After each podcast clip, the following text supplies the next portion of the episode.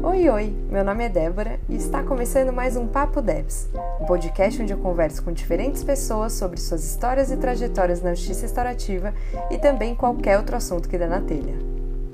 Se ajeita aí, pega seu café e bora bater esse papo com a gente.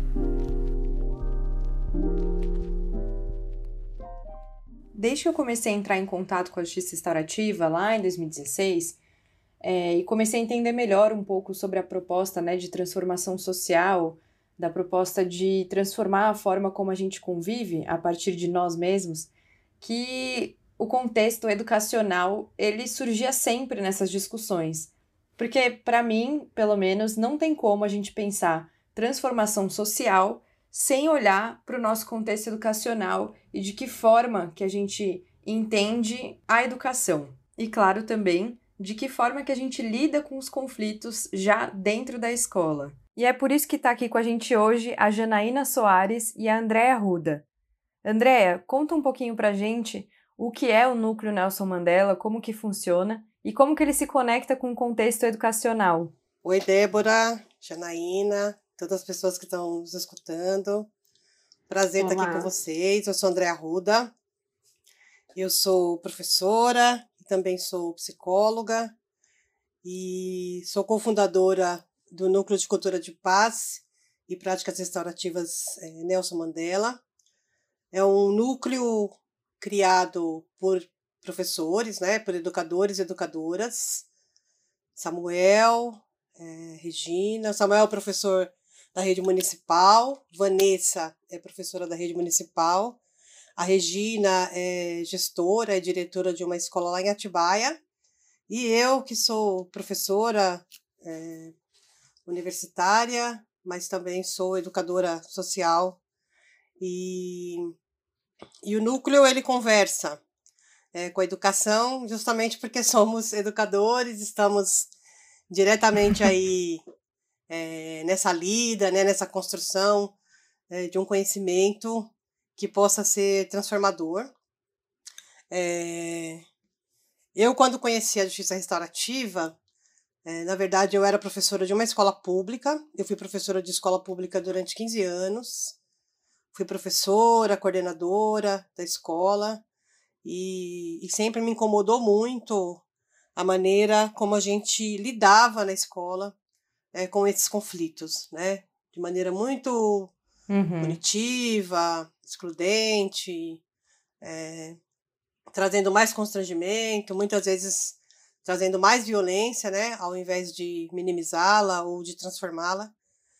E, e também, na mesma época, eu trabalhava num, num núcleo é, de atendimento a adolescentes em conflito com a lei, que também era um outro lugar permeado, recheado de, de conflitos. E eu sempre na busca né, de elementos, aí, ferramentas que me pudessem é, ajudar aí nesse, nessa condução desse núcleo, né, dos, dos meus das pessoas que trabalhavam comigo, mas também dos adolescentes, suas famílias, a própria rede, né, a dificuldade que a gente tinha de conversar com as escolas ou com outros equipamentos da rede.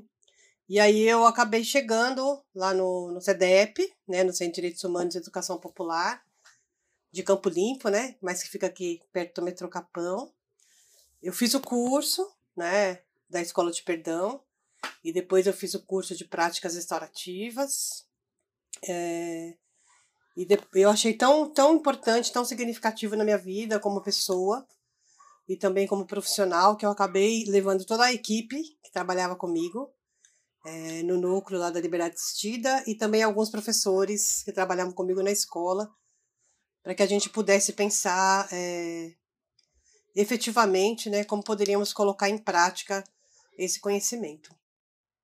Sim, nossa, muito legal, Andréia. E pensar também que é, eu já estou fazendo umas conexões aqui, que é justamente o quanto você ter falado, né, sobre o núcleo, né, de liberdade de medida, né, de liberdade assistida e também a escola, terem a questão de conflitos, né, e de reprodução de violência, então isso já me diz muito sobre como isso efetivamente é uma, uma cultura, né, que a gente vai reproduzindo em diversas instituições e não é só excepcionalmente da questão criminal, né? Então isso a gente consegue ver em várias instituições.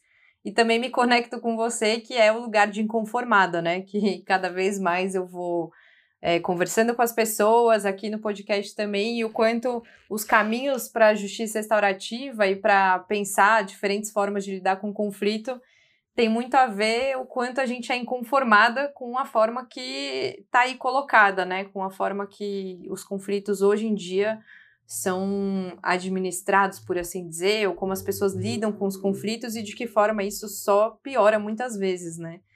Então, queria saber, aproveitar e apro perguntar para a Jana se você também é uma inconformada, Jana. Como que foi esse, esse caminho para a justiça restaurativa, se juntar com a educação? Como que foi isso? Nossa, eu acho que é isso. Acho que foi diante da palavra, é, né, da minha inconformidade com a vida. eu acho que foi bem esse encontro mesmo, assim, sabe? Oi, gente. Nem dei oi, né? Boa noite. Meninas, prazer estar aqui falando com vocês. Então é isso, né? Eu sou, eu sou a Janaína, eu sou educomunicadora e advogada também. E o meu encontro com a justiça restaurativa foi muito nesse sentido, assim, eu fui primeiro migrando para a educação, do direito para a educação. Eu fiz direito e muito, né, assim, sem saber o que eu queria fazer da vida, era isso, assim, ah, na dúvida faz direito, sabe? Acho que foi muito esse lugar, assim, para mim. Meu pai é advogado e falou: não, vai fazer direito porque qualquer coisa vai servir para alguma coisa na vida. E, e aí eu segui o caminho, assim, né? Tipo, me formei em direito, aí tirei a carteira da ordem e tal. Mas eu sempre tinha essa, assim, essa questão que eu queria trabalhar com, com as pessoas e trabalhar com alguma. E, e essa inconformidade, assim, com a justiça, com as desigualdades. Eu tinha muito isso na minha mente, mas eu não conseguia elaborar tanto, assim. Eu acho que eu não, não tive uma formação muito humanista, assim, era um, uma coisa interna, assim, minha, sabe? Tipo, eu não estudava muito, eu sabia o que eu queria... O, que me eu sabia o que me incomodava no mundo e como eu queria o que eu e não sabia o que eu queria fazer. E na no direito eu sempre fui trabalhar com em algumas instituições públicas, assim, eu trabalhei muitos anos na. Eu fiz estágio na Procuradoria da Assistência Judiciária, que era a antiga Defensoria Pública. Depois eu, quando foi criada a Defensoria Pública, eu fui trabalhar com a na escola da Defensoria. E na escola da Defensoria, a gente eu comecei a ouvir falar sobre justiça restaurativa, né? Eu ouvia na época dos projetos do, do Egberto e tal. Mas daí, é, ainda sem saber muito o que eu queria, eu fui come, comecei a dar aula de educação em direitos em alguns lugares, mas muito nesse papel de advogada ainda. E aí eu resolvi que eu ia prestar outro vestibular e eu queria estudar porque eu queria ser educadora. Falei, é isso que eu quero da minha vida, eu já tinha 10 anos de formada em direito. E eu queria muito trabalhar com educação, pensando nas relações das pessoas, assim, sabe? E aí eu comecei a estudar muito a questão da educação em direitos humanos. Uhum. E a questão da educação em direitos humanos sempre vinha nessa conversa, né? Tipo, não é ensinar direitos humanos para as pessoas. É você proporcionar um espaço dialógico onde as pessoas possam conversar e vivenciar a defesa dos direitos humanos. Porque a partir da prática da, que você vive aquilo, você consegue incorporar. É, foi, era muito isso que tinha na minha cabeça, assim, quando eu comecei a estudar educação em direitos humanos. E aí eu fui estava nessa jornada assim, né, de trabalhar com educação em direitos humanos, ainda cavando um espaço ali, outro aqui. E quando eu fui trabalhar com, eu fui fazer a formação de justiça restaurativa no CEDEP e a, você, Débora, foi minha formadora, né, junto com a Sabrina. E aí eu fui e eu lembro muito desse ano, assim, porque foi um ano que eu estava um pouco perdida, né? Eu, eu, tinha trabalhado já com educação em direitos humanos, eu tinha acabado de sair da prefeitura, eu estava como assessora e depois virei coordenadora de educação em direitos humanos no município. E aí acabou a gestão do antigo prefeito, né? E eu falei, nossa, e agora, né? Mas será que eu sei trabalhar? Como que tá? Tava muito perdida. E eu fui, quando eu fui fazer o curso, eu me lembro muito do começo que a gente fez ali os, os valores e aquilo que você precisava para poder continuar ali. E eu lembro uhum. muito de ter escrito que eu precisava era conseguir trabalhar com aquilo que me fazia sentido. Para eu não precisar parar a minha formação. Uhum. Porque eu estava vindo de um período difícil, que eu estava fazendo milhões de coisas, vendendo marmita, fazendo um monte de coisa para me manter batendo firme no que eu queria, né?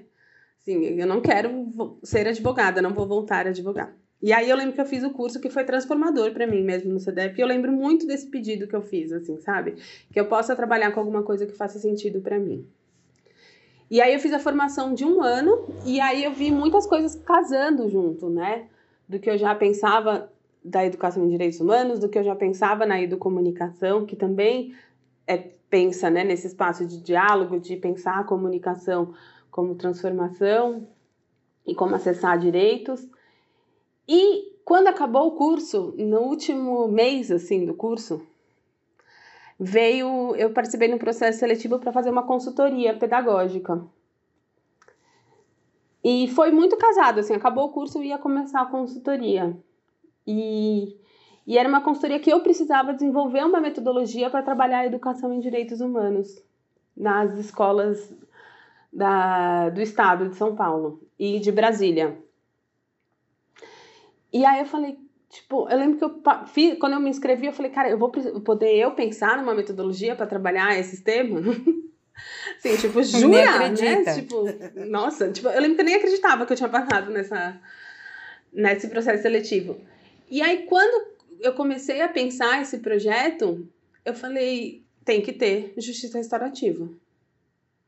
Porque eu acho que a justiça restaurativa vem desse lugar das relações. E se a gente está falando de tanto isso, por que não colocar isso como uma das bases do projeto, né? E era, foi um projeto muito bacana que a gente desenvolveu, que era para um Instituto Auschwitz da Paz e Reconciliação. E eu lembro tipo, de ter muitos embates, assim, de colocar a questão da justiça restaurativa, que era uma ONG estrangeira, e falar da importância. E aí, de repente, eu me vi conseguindo fazer o que eu queria para me trabalhar e me manter assim. E aí eu lembro de voltar nisso, né? Como a, o curso me transformou assim, né? E aí, né? Nossa, que incrível essa sincronicidade de ainda acontecer o projeto no final e você ainda sair de lá com aquilo que você com, pediu durante o curso. Durante, eu nem sabia foi dessa... Foi assim, eu me arrepio, assim, porque eu lembro que, tipo, eu tinha, assim, várias vezes... Porque eu tava na cabeça, eu vou fazer o curso, só que é um curso que dedica muitas horas, muito comprometimento. E talvez eu não possa ficar, né? Se eu arrumar um trabalho formal de oito horas e que o meu chefe não vai me liberar. E aí esse, foi nesse projeto que, a gente, que eu comecei a pensar a justiça restaurativa mesmo, dentro da, do contexto educacional, pensando na educação para a cidadania. E é, o sentar em círculo, em fazer conversas, em passar objetos da fala, começou a fazer muito sentido quando a gente estava dando aquelas formações para os professores. Porque esse projeto partia desse princípio que a gente ia fazer formação com os professores para eles serem replicadores. Sim. E aí foi isso, assim, a gente, eu consegui estar tá lá, até hoje, hoje é um projeto que está no Brasil inteiro, e até hoje eles usam muito das coisas da justiça porque está ali como um dos pilares. E eu acho que é nesse lugar de diálogo, de ouvir o outro, de propiciar, proporcionar saberes no, na troca, no respeito, em pensar sua comunicação, como você fala, como você escuta. E acho que foi por aí, assim, sabe? Esse, essa relação entre a justiça narrativa que chegou na minha vida, assim. Foi bem incrível. Nossa, mas muito incrível isso de, de você, né, assim, quase que cair no colo uma oportunidade de você fazer essa junção, né? Dessas coisas que para você são muito importantes. E eu ia aproveitar o gancho dessa sua é, experiência toda, né, que aconteceu contigo e perguntar para vocês duas assim, tipo, por que que para vocês é tão importante, né, e faz tanto sentido a justiça restaurativa e o ambiente educacional, né? Aí não só a educação em si, mas o ambiente educacional, esses contextos, né, de, de ensino, por assim dizer. Eu acredito que a Jana já fala um pouco isso, né? Eu acho que a possibilidade de levar para dentro de instituições é, que têm aí na sua maneira de fazer, né, de conduzir as relações, práticas que são muito é, punitivistas e também práticas que produzem, reproduzem, inclusive, violências estruturais, né?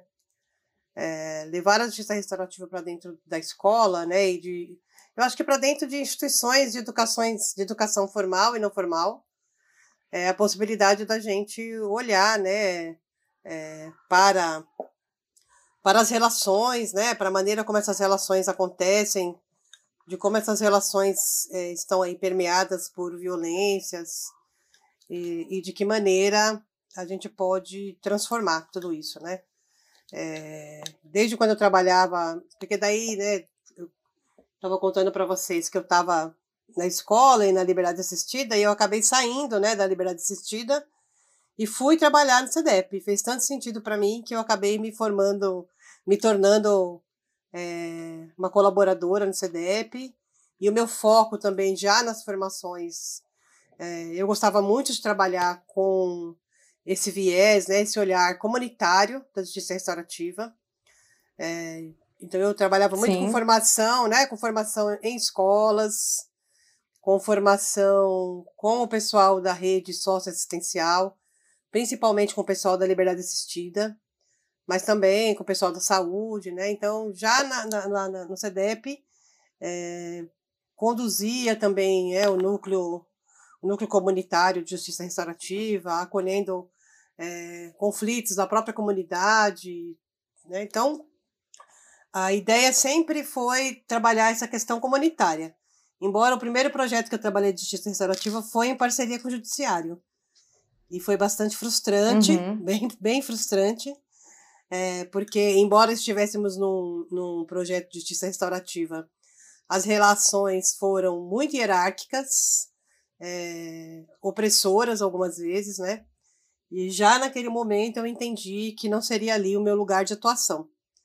É, e levar a justiça restaurativa para dentro da escola é a possibilidade também de a gente se ver como professor, de como nós também reproduzimos violência, a, a importância do nosso lugar, né?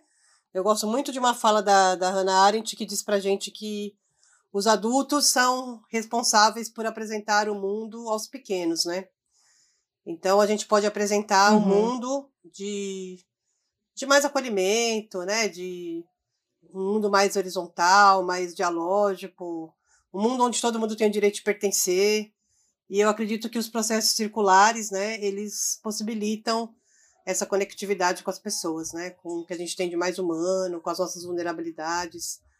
Então é fundamental, né, que, que essa ferramenta, né, eu acho que esse fazer, né, mais do que uma ferramenta, esteja presente em lugares onde a gente contribui para a socialização de pessoas. Sim, acho que essa questão de é, da gente se, se enxergar, né? Eu sei lá, eu falo isso quase todas as vezes que alguém pergunta sobre justiça restaurativa, que é um processo sobre a Débora também, né, uhum. né? Assim, eu estar engajada em projetos de justiça restaurativa, enfim, práticas e seja lá o que for, tem a ver comigo, né? Eu não entrei na justiça restaurativa ah, porque os outros são extremamente violentos e eu quero ajudá-los, né? Porque eh, justamente no primeiro curso eu já me deparei o quanto eu reproduzia diversas violências, fiquei bem chocada, assim. Eu lembro até que eu falei para para Nelly, na época que foi a pessoa que me deu a formação, que eu pensei super em desistir, porque eu estava lá bem tranquila, achando que eu ia ganhar um roteiro de como aplicar práticas restaurativas e deixar o mundo mais tranquilo.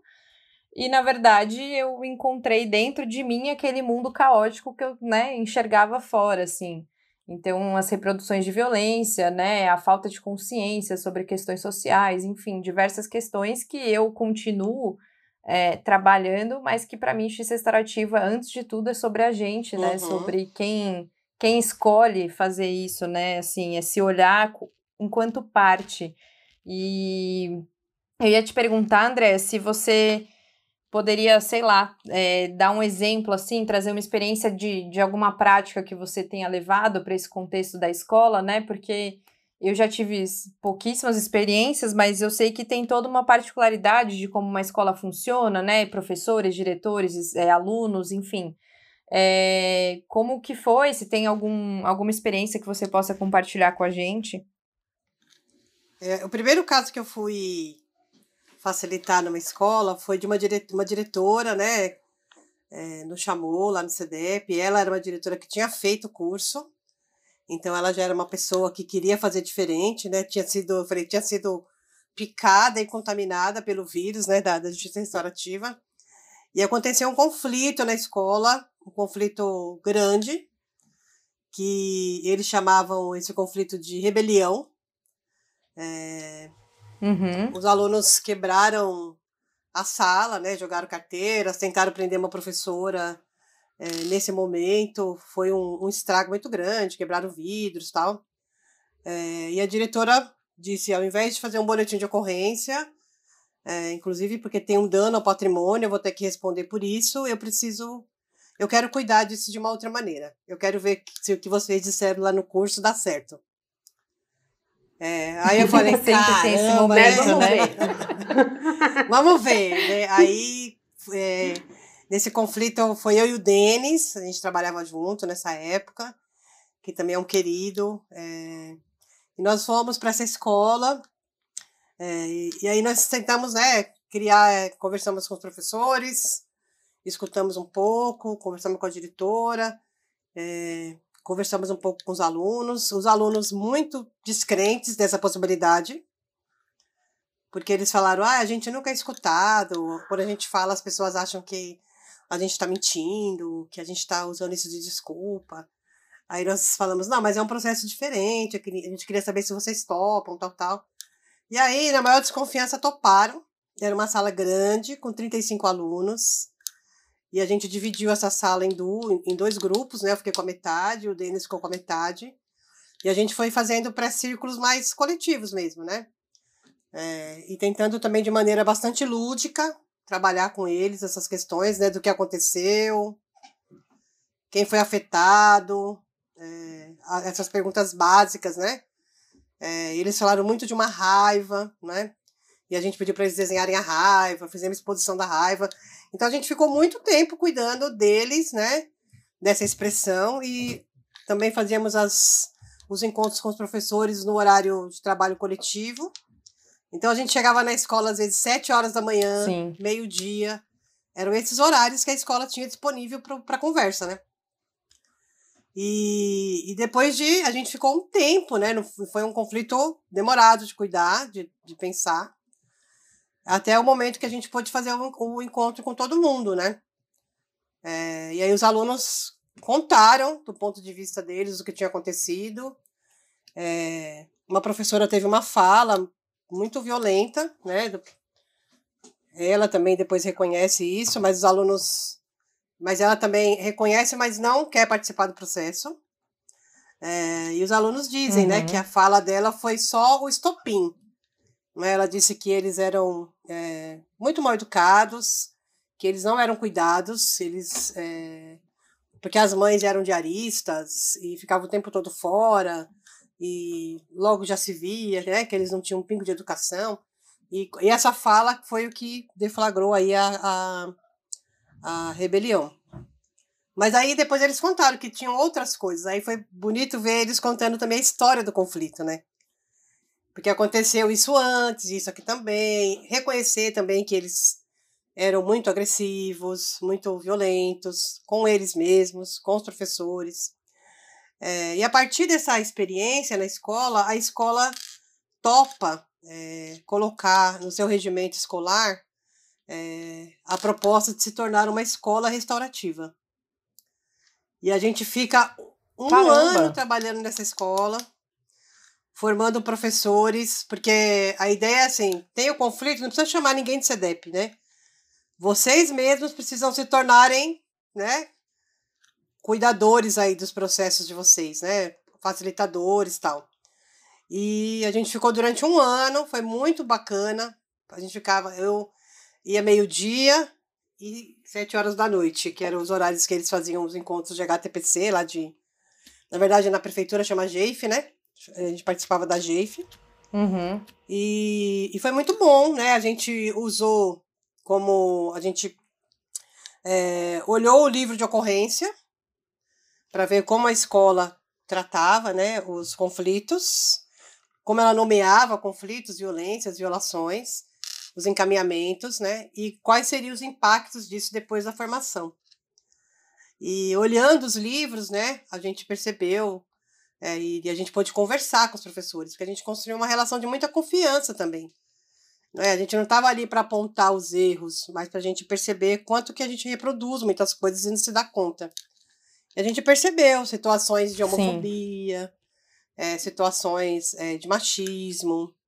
É, e aí a gente pôde conversar e pensar ações, inclusive, além de ações né, dialógicas, né, de processos que poderiam ser construídos a partir da justiça restaurativa, mas também ações é, de promoção, de prevenção, né? Para que essas, é, essas violências fossem minimizadas, né? Se não é, impedidas de acontecer, mas minimizadas e que a gente tivesse consciência disso, né? Então foi muito assim, foi um, um, na verdade foi o último trabalho que eu fiz no CDEP. Eu tenho muita honra construir relações muito profundas lá nessas escolas que ficam no Jardim Ângela. É, então, sempre que eu encontro com as professoras, né, agora mais de maneira virtual, a gente sempre recorda de como foi importante fazer esse, esse processo juntas, né? Porque também foi muito aprendizado para mim. Então, esse caso é um caso muito bacana, né? Que de uma situação de extrema violência, aí, chamada rebelião, a escola topa é, passar por um processo formativo de um ano. Não é pena que a gente não pôde continuar esse projeto, até por conta de falta de financiamento e também pela minha saída da, da instituição. Mas acho que seria um lugar bacana do CEDEP, inclusive, voltar para ver se tem frutos ainda, né? Referente a tudo isso. Sim. Não, é muito engraçado, não é? Ouvir a Andréia falando. Andréia, hoje eu tô no núcleo comunitário lá do CEDEP. Ai, então, jura? a menina dos meus olhos. depois, depois que eu saí, foi muito doido, né? Porque você estava falando daqui, né? Porque pensar na a relação, né, na educação. E eu lembro no, desse começo do, dessa consultoria que eu fiz, do, que a gente estava fazendo primeiro uma. Captando as escolas que gostariam de participar do projeto, né? Uhum. E eu lembro que eu cheguei em uma escola e tinha muito cadeado, gente. Os cadeados que eu ouvia na escola eram os mesmos cadeados que eu ouvia de dentro da prisão quando eu dava aula dentro do, de penitenciária. Para cada é, porta, eu acho, da escola que tinha, ou que fosse da sala de aula, ou que fosse para o corredor, cada professor tinha a sua maçaneta. Não era uma chave, Nossa. era uma maçaneta. E aí, com aquela maçaneta, você conseguia abrir todas as portas da escola. Era esse o. Meu, nunca vi isso. É, eu já vi, não foi mais em uma escola, assim, porque eu acho que traz esse lugar, assim, né, tipo de controle, né? Eu consigo controlar. Uhum. Muito isso, assim. E tinha isso, assim, e eu lembro muito de ouvir, assim, esse barulho que. E falar, gente, tipo, essas trancas, assim, como que tá sendo isso, sabe? esse lugar de punição, de não diálogo, de não ouvir, sabe? Como que é isso? E pensar assim, e eu tipo, e a escola como e eu pensava, gente, tipo, o potencial da escola como lugar de diálogo e lugar de convivência das mais uhum. diversas assim. Porque é esse o lugar, né, tipo, é onde a gente às vezes tá muita tá todo mundo ali, muita gente matriculada de muitos lugares, de muitas diversos e tá ali assim, eu tô na escola, né? E aí tem. É um lugar de muita potência, de muito conflito, e ao mesmo tempo, como que eles estão. Como, como se lida com isso, né? Então, começou a fazer mais sentido ainda, assim, né? De pensar esse lugar da justiça restaurativa na educação. E eu me recordo muito de fazer esse processo de escuta com os professores, né? Muito uhum. forte, assim do que está acontecendo, porque o nosso objetivo sempre, né, era assim, e muito do que a Andrea falou, não era eu ir ali lidar com os conflitos dos, ou com que, as coisas que estavam acontecendo com os estudantes, ou ensinar o professor a dar aula, porque o professor está ali no chão da escola e ele vai saber mais do que eu, porque ele sabe o que pega ali no dia a dia, né? Mas era então tentar conversar com os professores para a partir daí, né, fazer esse, essa, essa formação. E eu lembro que esse lugar de escuta dos professores foi o mais importante, assim, do projeto todo que eu vi, assim. Porque eles, a partir daí, eles reproduziam isso com os, com os alunos, com os estudantes. De sentar, eu lembro de sentar em círculo, de ouvir cada um falar no seu tempo, de falar das suas necessidades, dos seus sentimentos. E eu lembro de um professor de matemática, que nunca tem um professor de matemática que entra nesses projetos, né? Sempre quem entra é o professor de filosofia, de história, de sociologia, né? É esses professores que, que falam que querem entrar no projeto. Mas assim, o professor de matemática quer entrar, né? E aí ele entrou, ele começou a fazer parte do projeto, assim, cheio de, cheio de dedos, e aí ele fala, no final da formação com eles, ele falou assim, nossa, tipo, eu não entendia porque que a Janaína falava tanto da importância da gente sentar em círculo e ouvir todo mundo. E hoje em dia eu não consigo mais dar aula que não, não seja dessa maneira, onde eu vou passar para cada um falar o que está pensando, para cada um falar o que está sentindo sobre aquilo. Porque é isso que faz sentido, assim, ele fala, tipo, isso transformou muito a vida dele, assim. E aí quando você falou assim, ah, tipo, né, um exemplo do que para dar, eu me lembro muito também disso no projeto, porque a gente formou os professores fazia o acompanhamento também, de um ano, né, com eles. E em um dado momento, as escolas de Brasília não estavam conseguindo continuar com o projeto, não sei o quê, e aí me falaram, olha, você precisa, a gente precisa ir lá nas escolas de Brasília, que são nas, eram escolas na Ceilândia, que é a, a cidade satélite, né, que é a, uhum. a periferia ali de Brasília.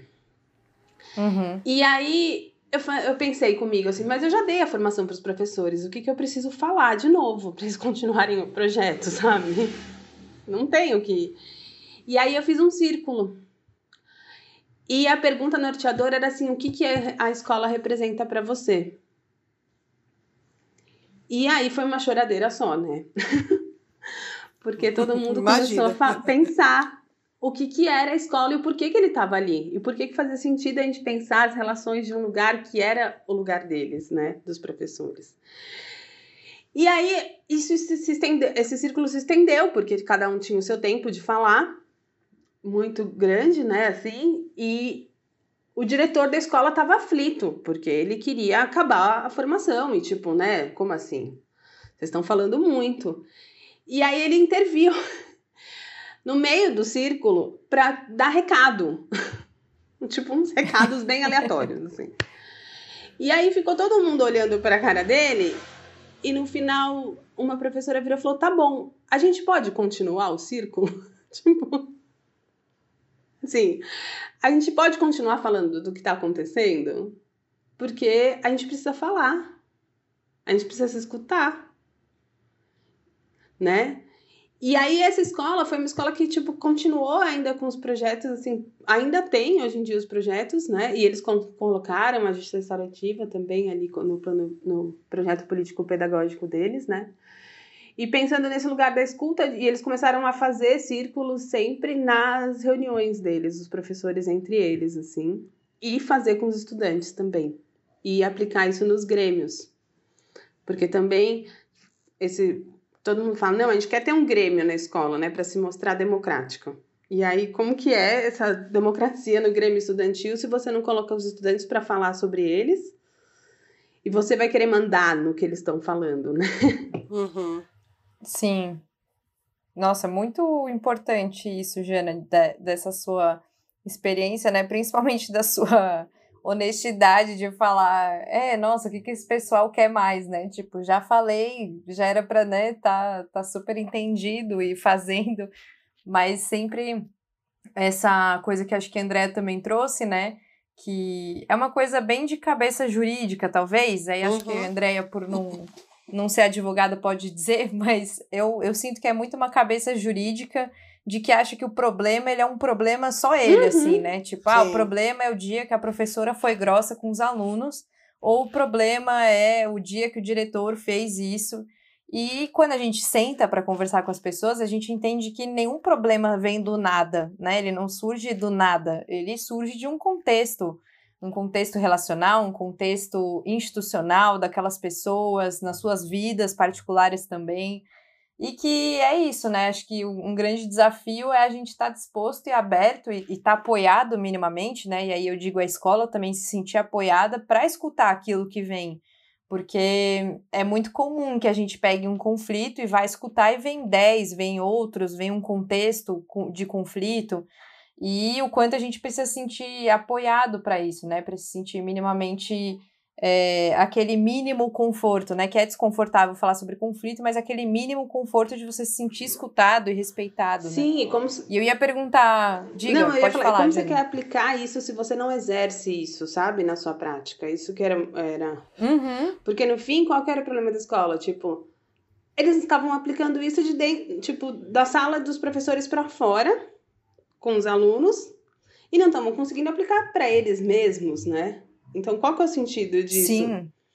Nossa, super.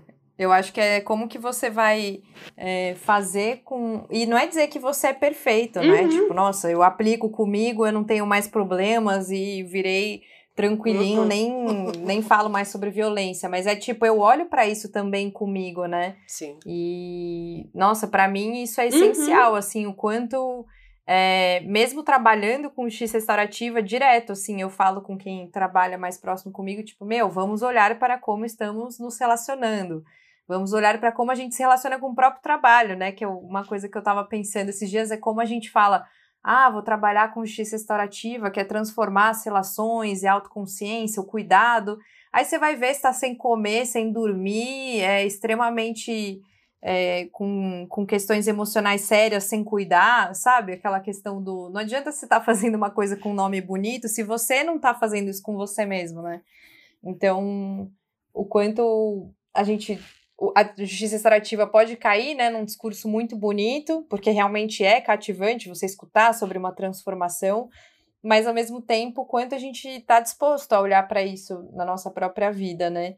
E aí eu ia perguntar para vocês como que vocês enxergam a justiça restaurativa nesse lugar de transformação da própria educação em si, né? Porque aqui pensando que é isso que vocês falaram, né? Não é só, ai, ah, alguém de fora vai lá e resolve. É, e nem alguém de dentro vai lá e resolve, mas é como isso se torna algo institucional, como isso se torna algo é, apropriado das pessoas ali, né? Então, como que vocês veem a justiça restaurativa transformando até essa formatação educacional que a gente tem, sabe? De transmissão de conhecimento, é, de, de construção, né? De sociedade, enfim, como que vocês enxergam isso? Eu acho que tem vários caminhos, né? É, eu acho que tem desde um caminho mais é, institucional mesmo, né? Ou então legalista, vocês que são as mulheres da lei podem me ajudar aí, né? A gente tem, né, um, uma alteração na própria LDB, né? Que, que uhum. traz a. É, não sei se é. Né, traz legalmente falando, né?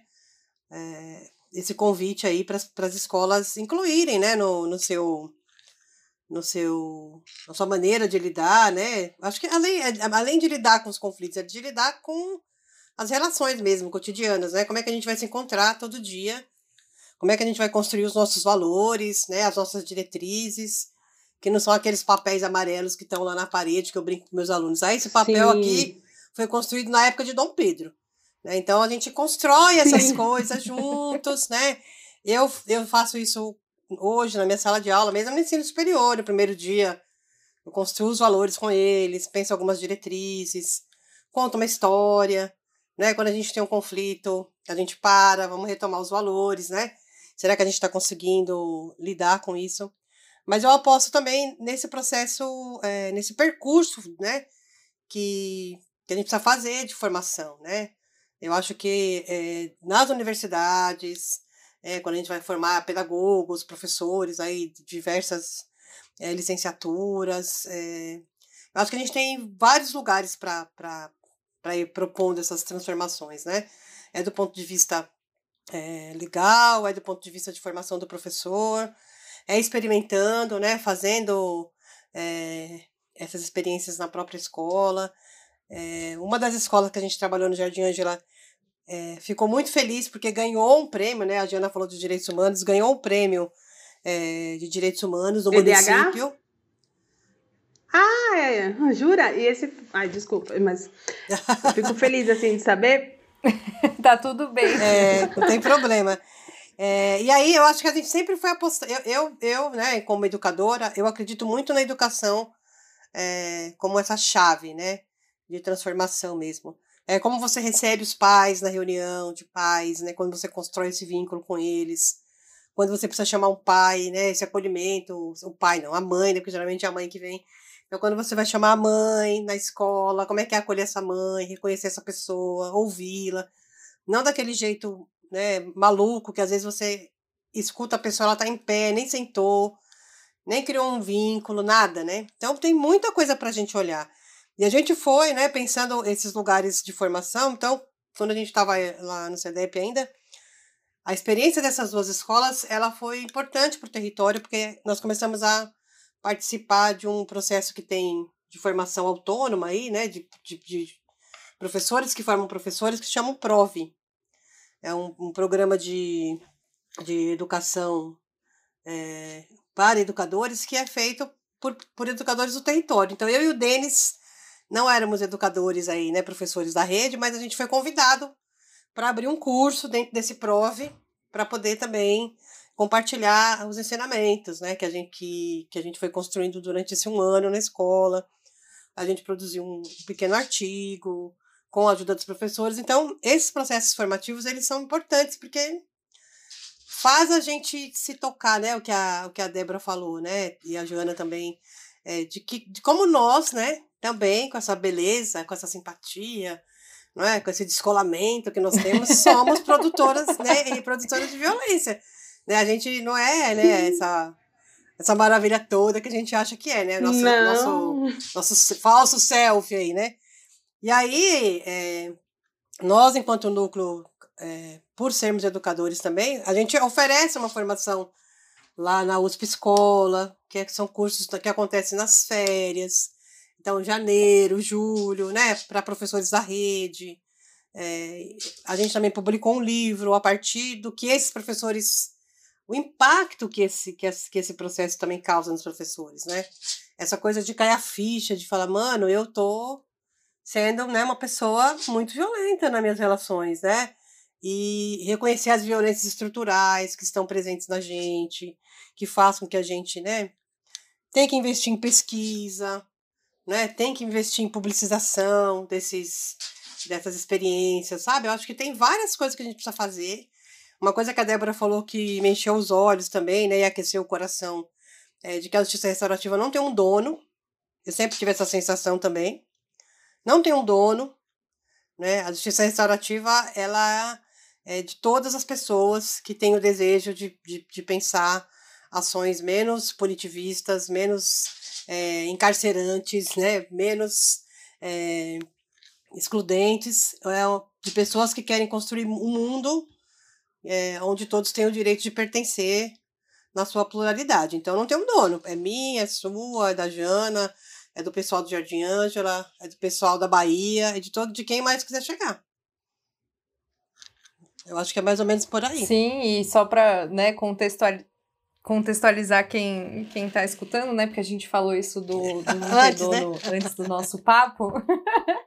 Mas é só para dizer que além de eu achar que, né? Eu achar não, eu ter certeza, posso dizer isso, né? Vou, vou usar falar que eu tenho certeza de algo na minha vida é, que não tem dono, eu ainda eu gosto de acreditar muito assim que além de não ter dono, as pessoas já têm muitas coisas, sabe? Uhum. É, porque eu tenho muito receio de quando, enquanto justiça restaurativa, né, projetos, enfim, eu encaro as pessoas como se elas não tivessem já diversas ferramentas para dialogar, sabe? Sim. Principalmente em escola, assim, quando eu tive as pouquíssimas oportunidades que eu tive de pensar algum, algum projeto em escola, ver como, meus professores estão ali. Porque, assim, se eles não tivessem nenhuma ferramenta de diálogo, eles nem estavam ali vivos, né? Sim, Enfim. Total. Então, é pensar o quanto, a partir daquele contexto, e aí de cada escola, de cada pessoa, cada professor.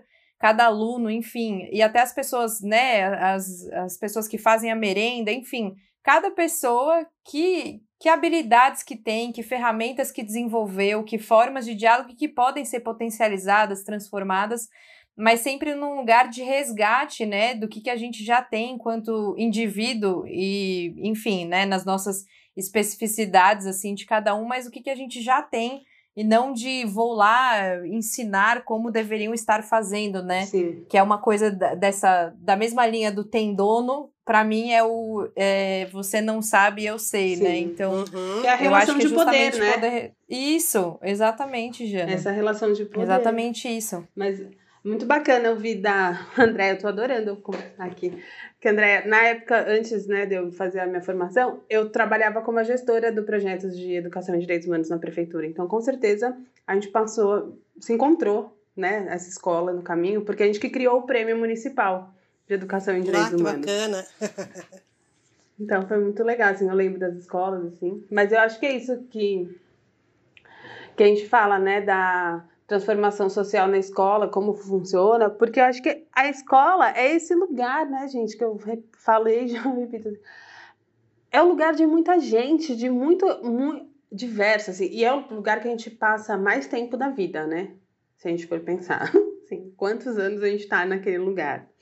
E como que eu, eu acredito muito, e eu acho que a justiça restaurativa trouxe isso, assim, bem, veio confirmar o que eu acredito muito nas relações do cotidiano do nosso dia a dia, sabe? E que na prática, quando a gente, a gente vai falar assim, ah, de democracia, né? Assim, pensar, ah, vou fazer, vou ensinar democracia. Como assim você vai ensinar democracia se você não exerce a, a democracia no dia a dia, né? Então, eu acho que é esse lugar da gente pensar nossas relações na prática, num lugar que tá ali pegando fogo, porque tem muitas diversidades. Tem muitos e vão surgir muitos conflitos. Porque os conflitos, Sim. né, uma coisa que, eu, que a gente fala, né, aprende no eles são inerentes às relações humanas. E que bom que Sim. às vezes que existem os conflitos. Porque daí a gente consegue olhar e ver que aquilo não como aquilo está funcionando, como aquilo não está funcionando e tirar aprendizados disso e de uma maneira que não seja autoritária, porque você pode falar, então, enfim, cada um no seu canto, ninguém fala, ninguém. Todo mundo tem que obedecer a cartilhas, ter esse comportamento. Você vai resolver os conflitos. Você vai, você vai resolver? Ou você vai estar tá colocando uma posição autoritária de não ter conflitos porque para não tirar da ordem, né? Eu acho que. E aí, fazer esse trabalho no dia a dia, no cotidiano, em todas as relações, e ter um envolvimento da comunidade mesmo escolar, e aí é isso, o envolvimento das pessoas que estão ali na merenda, as pessoas que estão, os pais que fazem parte, saber quem são os pais dos seus, dos seus estudantes, qual é a realidade ali, ouvir as necessidades, entender o que está por trás daquilo. Então, o cuidar das relações mesmo, assim, esse lugar que eu, eu acho que o cuidar das relações é a maior potência quando a gente pensa em transformar socialmente, sabe? Pensando no de dentro para fora mesmo, assim, sabe? O que, como que eu tô reproduzindo a minha violência, como eu tô sendo. E eu acho que é isso, não é porque a gente trabalha com justiça restaurativa que, né, somos Madre Teresas, assim, perfeitas e, nossa, eu vou trazer o saber. Não! Uma coisa que, uma vez, acho que foi o que eu ouvi da Sabrina mesmo, foi assim, Tipo, acho que eu fui colocada para trabalhar com justiça restaurativa porque eu tinha muito conflito interno meu, assim, sabe? Eu tinha que tratar também para pensar eles, assim, e tudo mais. Acho que. Sim, eu, eu às vezes falo que é, só o fato da gente estar no mesmo planeta já diz muito sobre a gente ser meio parecido, sabe? Uhum. Sim. É, que assim, é, estar aqui juntos nesse planeta que é extremamente né, complexo e desafiador, assim extremamente, é, digamos assim, evoluído, ninguém tá, né? Porque assim, se tá nesse negócio doido aqui, algumas questões tem que olhar, né? Então acho que ninguém tá salvo.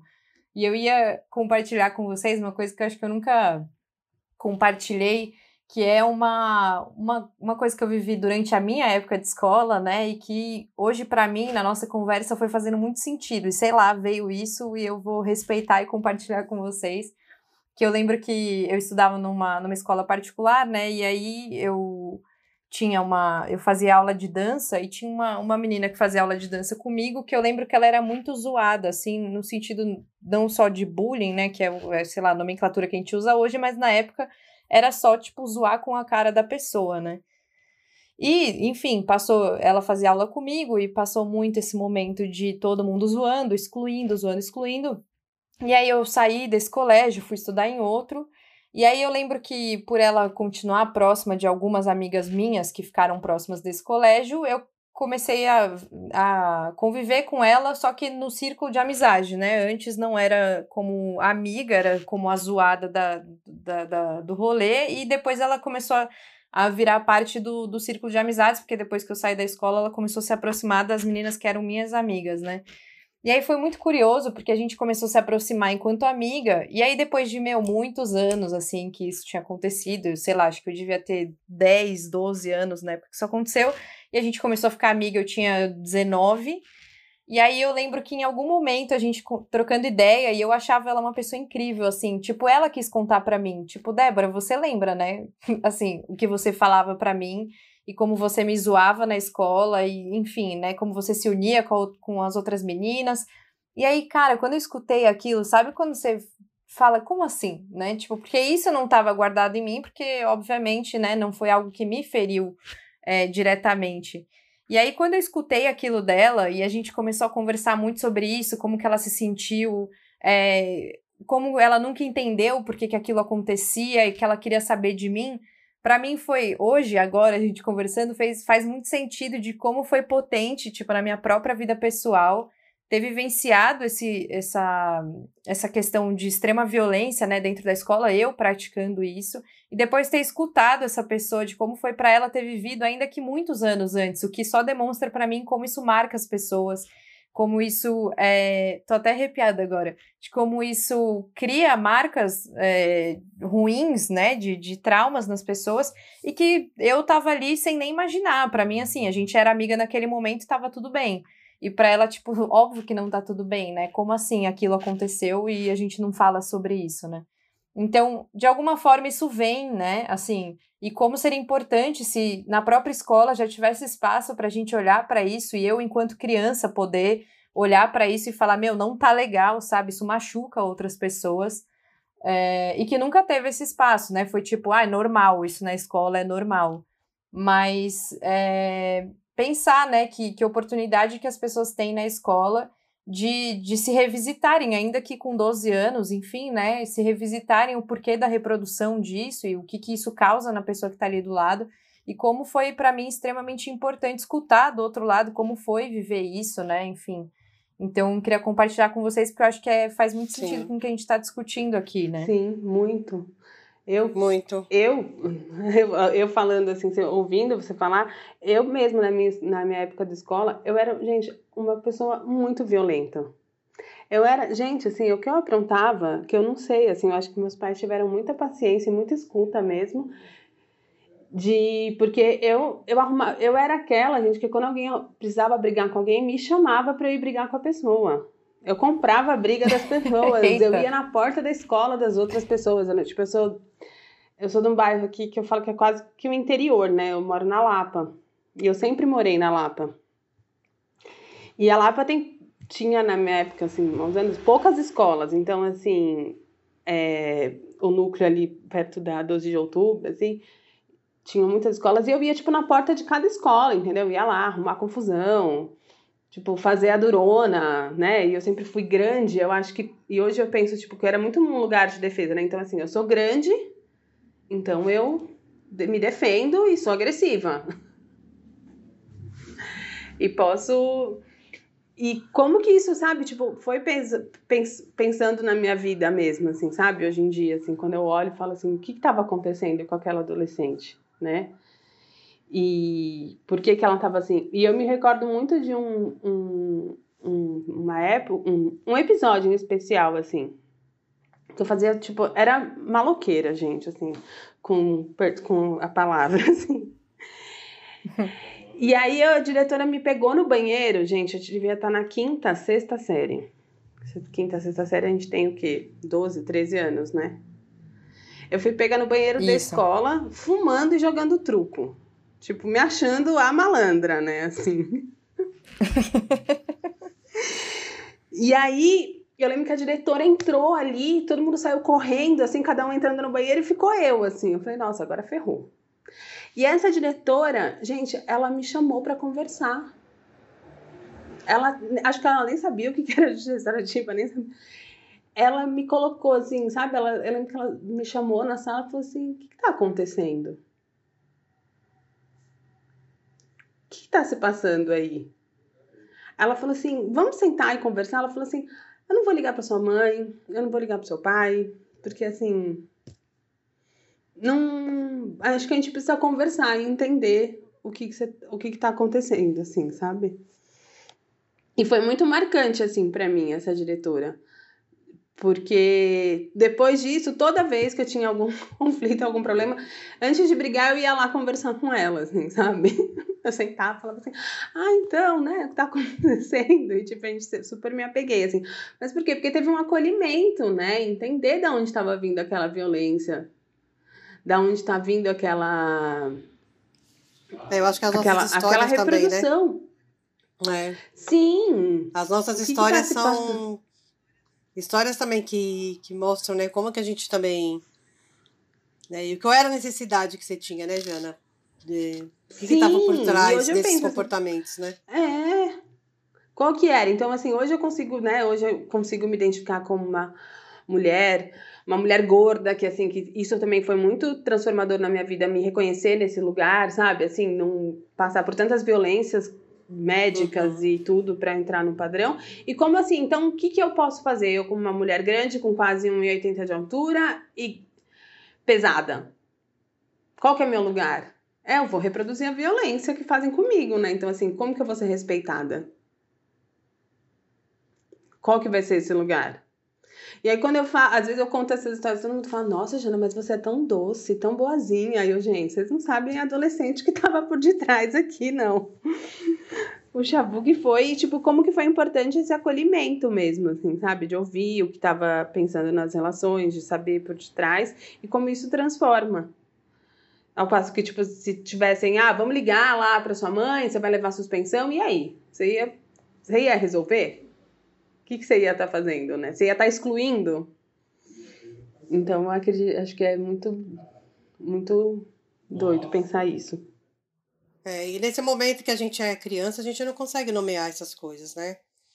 Hoje Sim. também, como quando eu me tornei professora, eu fui ser professora na escola onde eu tinha sido aluna, na escola pública aqui, aqui na Zona Sul, né, na região de Jardim Ângela, eu, eu voltei como professora. E foi muito emocionante e muito dolorido também, né? Quando eu chego na escola, as, as memórias, né, vêm com a força, assim, que eu até me emociono quando chego, né, para assumir como professora. É, e aí, uma das. Eu não sabia muito bem o que eu iria fazer ali, mas eu sabia muito bem o que eu não gostaria de fazer. Eu não queria ser uma professora que, que praticava é, essas violências, né? Eu nem tinha ainda acesso à justiça restaurativa, né? Mas eu também fui uma, uma aluna muito violenta, mas também uma aluna que foi muito violentada na escola e e também fui muito punida e ficava é, suspensa na minha casa durante uma semana, é, bem naquele ciclo da Bocharova mesmo, sabe? É, arquitetando uma maneira de fazer justiça com a professora. Na verdade, eu queria me vingar dela. E eu ficava uma semana e ainda chamava meus amigos para fazer reunião da vingança, né? É, Do plano, eu até né, escrevi né? um aquele... texto, né? É, eu escrevi um texto de memória num curso que eu fiz, eu falei sobre isso. Né? Eu não sabia muito bem o que eu queria, o que eu iria fazer como professora, né? Eu era super jovem, eu tinha 20 anos quando eu me tornei professora. É, e meus alunos tinham uma idade muito próxima da minha, eles tinham é, 16, 18, tinham pessoas mais velhas do que eu. É, e eu não sabia muito bem como é que ia ser essa relação entre a gente, mas eu sempre ficava muito preocupada se eu seria aquela professora que deixou tantas marcas é, que me impediram de seguir em frente, né? Me sentir uma pessoa insegura, de me, de me sentir uma pessoa incapaz, né? Uma pessoa que, mesmo na graduação, é, não conseguia me, me posicionar, porque sempre vinha a imagem e as falas dessa professora, né, em especial uma delas, que eu já tinha trabalhado em análise e tudo, mas que ela é uma pessoa muito presente em mim. Então, é, por todas as, as dores que ela me causou, né? E eu olho para ela hoje e sei também que ela tinha muitas outras dores que faziam ela fazer isso comigo, né? E, então, eu, eu, isso também me levou para esse lugar de, de querer construir uma escola. É, e sempre a gente faz essa pergunta, né? O que a gente está pesquisando agora, é, desde dessa experiência que a gente teve nessas escolas, na verdade, a gente fazia essa pergunta: será que a escola, né, pode ser um lugar, né, um espaço seguro de fala e escuta? Né? Será que a escola pode ser um lugar da gente falar das nossas dores, né, da gente lidar, é, de nomear essas violências? Então, é, no, no núcleo Nelson Mandela, a gente tem experimentado, né, isso feito algumas formações com esse com essa temática né, de construção de espaços seguros de fala e escuta.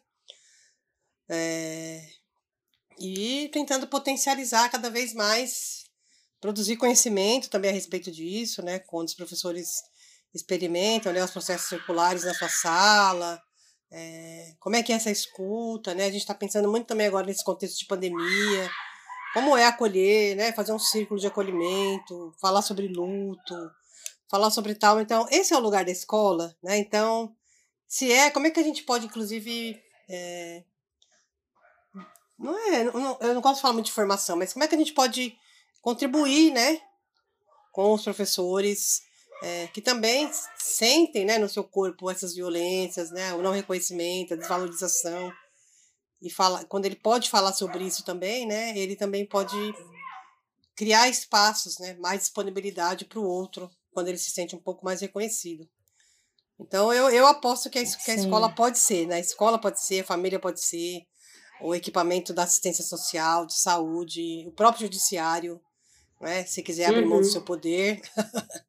é, pode, podem, né? A gente pode pensar em construir esses espaços né, de fala, de escuta, de reconhecimento em vários lugares, né?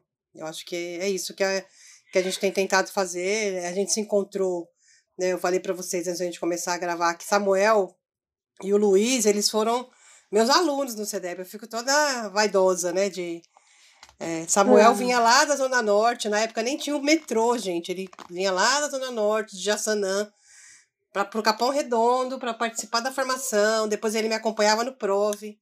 A gente ficou um tempo sem se ver, aí sempre a gente se trocava, trocando é, ligações, né? WhatsApp mano, a gente tem que fazer alguma coisa, mano, nós temos, um, nós temos uma potência na nossa mão, não pode ficar guardado, até que a gente resolveu criar o um núcleo, né, e sair espalhando essas sementes por aí. Massa, meu. Mais ou menos isso. Não, acho que é isso, é o que você falou, a justiça restaurativa não tem dono, né, e eu acho que é isso, a gente compartilha e espalha sementes Sim. mesmo, acho que esse que é o, esse lugar mesmo que contribui. É, no final a gente está coletivamente, né, tentando achar caminho, seja lá em que instituição seja, né? Uhum, uhum. E queria dizer que eu queria agradecer demais, estamos chegando ao final do nosso papo e eu queria agradecer muito a disponibilidade de vocês, a troca incrível que rolou, arrepio, risada, é, felicidade e e queria desejar, assim, do fundo do coração que vocês continuem muito inconformadas, porque esse inconformismo que levou à criação do núcleo e essa continuidade levou você, Jana, a construir novos caminhos. Então, muito obrigada, mulheres, pela participação de vocês e pela partilha de um pouquinho do caminho que vocês trilharam. Obrigada a você pelo, pela troca, pela possibilidade da gente conversar, assim, de eu conhecer a Andrea e tudo mais. Obrigada mesmo. E parabéns pelo trabalho, que é incrível. Eu estou muito feliz também de estar com vocês, né? E queria aproveitar também aí é, o podcast para divulgar, né? Se as pessoas gostaram aí da nossa conversa, Por que favor. siga a gente lá no, no Instagram, a gente está como Núcleo Deck lá no Instagram. A gente sempre está publicando coisas, reflexões. Se vocês puderem vir com a gente, será muito bom. Massa, legal. Vou já seguir lá vocês. Sim, se vocês quiserem, vocês que estão ouvindo, vai estar tá também na descrição do episódio o arroba do núcleo para vocês acompanharem o trabalho de lá. É, e muito obrigada, vocês que estão ouvindo. Se vocês quiserem conhecer mais do meu trabalho, é só seguir a gente lá no arroba Papo Debs no Instagram. E não esquece que a cada 15 dias a gente tem um episódio novo. Um beijo!